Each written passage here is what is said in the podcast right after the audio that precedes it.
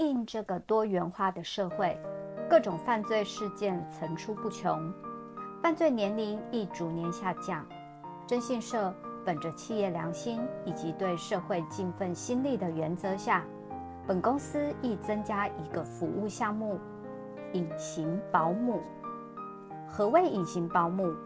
隐形保姆即是针对小孩外在的行为、交友状况等等，去帮助父母亲对小孩更深入的了解，找出问题，及时导正。案例：某日一早接到一位欧小姐来电询问，可否有跟踪小孩的服务。我好奇地问她：“您小孩是发生什么事了吗？”接着。这位欧小姐便将缘由很详尽地告诉我。她的小孩是独生子，念国中二年级。欧小姐和先生都在工作，先生常出差，欧小姐因工作需要常加班。这学期导师常来电说，孩子上课学习态度不佳，上课睡觉，跟同学发生冲突。对老师说话不礼貌等等。后来，欧小姐更发现，她九点多下班回到家，小孩竟不在家，打手机也不接。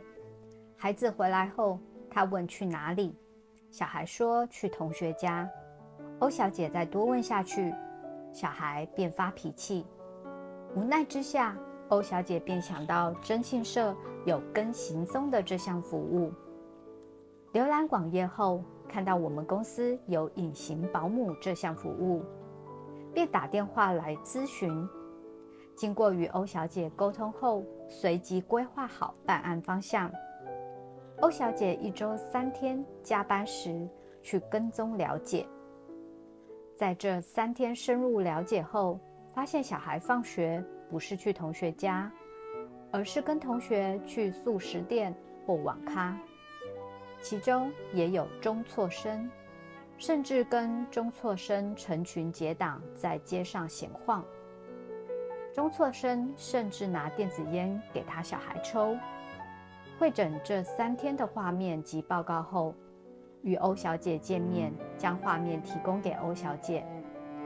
在深谈后，我们亦给予欧小姐专业的建议：一、不要责备孩子。